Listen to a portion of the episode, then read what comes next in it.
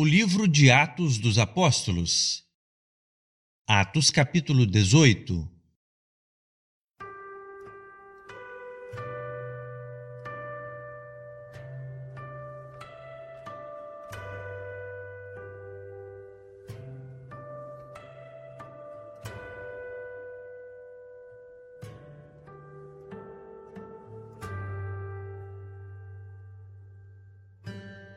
Olá, estamos enchendo o nosso coração com a palavra. Hoje leremos o capítulo 18 do livro de Atos. No capítulo 17, lemos como o evangelho chegou à cidade de Tessalônica e depois na cidade de Bereia, e como os de Bereia foram mais nobres porque conheciam e pesquisavam a palavra de Deus. Lemos também que o apóstolo Paulo em Atenas, capital da Grécia, pregou num local chamado Aerópago e ali falou a respeito do Deus desconhecido dos gregos, o qual ele apresentava na pessoa do Senhor Jesus. No capítulo 18, leremos sobre a última parte da segunda viagem missionária de Paulo, que passa por Corinto e Éfeso e retorna a Jerusalém. Antes de ler, feche os seus olhos Vamos orar pedindo a Deus uma bênção para esses minutos que vamos dedicar à Sua palavra.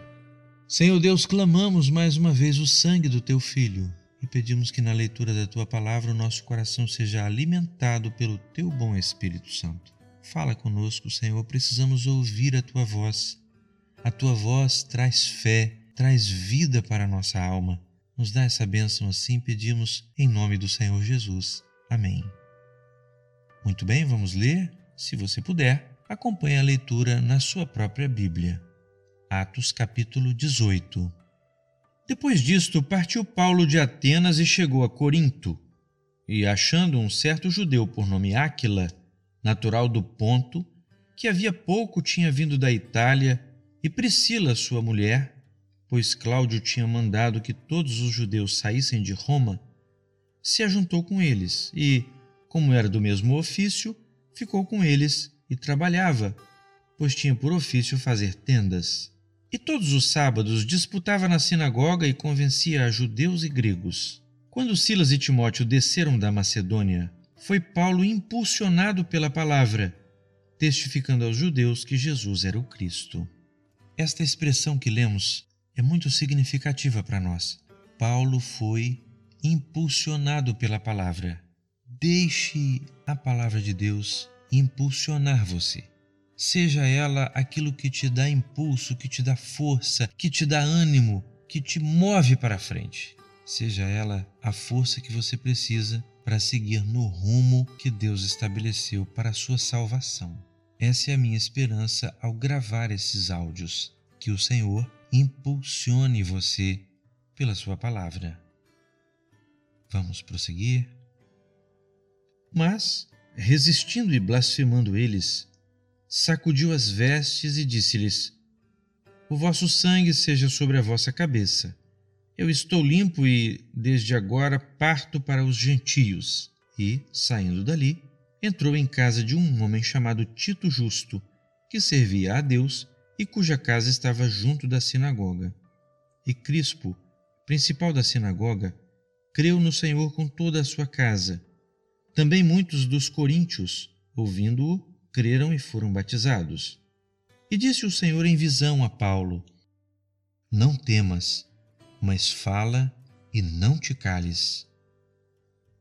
Verso 10 Porque eu sou contigo, e ninguém lançará mão de ti para te fazer mal, pois tenho muito povo nesta cidade. E ficou ali um ano e seis meses, ensinando entre eles a palavra de Deus.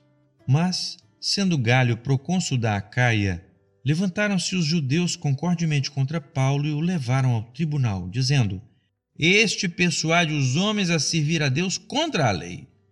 E querendo Paulo abrir a boca, disse Galho aos judeus: Se houvesse, ó judeus, algum agravo ou crime enorme, com razão vos sofreria. Mas, se a questão é de palavras e de nomes e da lei que entre vós há, vede-o vós mesmos porque eu não quero ser juiz dessas coisas. E expulsou-os do tribunal. Então, todos agarraram Sóstenes, principal da sinagoga, e o feriram diante do tribunal. Porém, a Gálio nada destas coisas o incomodava. E Paulo, ficando ali muitos dias, despediu-se dos irmãos e dali navegou para a Síria, e com ele Priscila e Áquila, tendo rapado a cabeça em Sencreia, porque tinha voto. E chegou a Éfeso e deixou-os ali, mas ele, entrando na sinagoga, disputava com os judeus. Verso 20 E rogando-lhe eles que ficasse por mais algum tempo, não conveio nisso. Antes se despediu deles, dizendo: Querendo Deus, outra vez voltarei a vós. E partiu de Éfeso. E, chegando a Cesareia, subiu a Jerusalém, e, saudando a igreja, desceu a Antioquia. E, estando ali algum tempo, partiu passando sucessivamente pela província da Galácia e da Frígia, confirmando a todos os discípulos. E chegou a Éfeso um certo judeu, chamado Apolo, natural de Alexandria, varão eloquente e poderoso nas Escrituras. Este era instruído no caminho do Senhor, e fervoroso de espírito, falava e ensinava diligentemente as coisas do Senhor, conhecendo somente o batismo de João. Ele começou a falar ousadamente na sinagoga quando o ouviram Priscila e Áquila, o levaram consigo e lhe declararam mais pontualmente o caminho de Deus.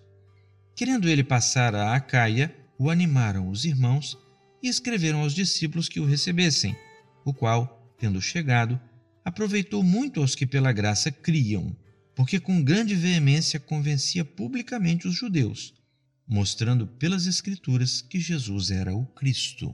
Esse capítulo termina com Apolo em Jerusalém, pregando a partir das Escrituras e demonstrando que Jesus é o Cristo.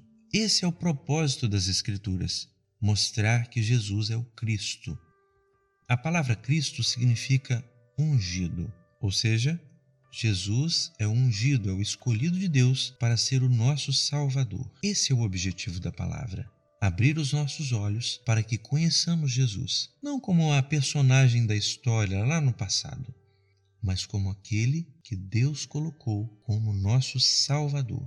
Creia no Senhor Jesus, e assim como foi dito ao carcereiro de Filipos, serás salvo, tu e a tua casa. Que Deus nos abençoe.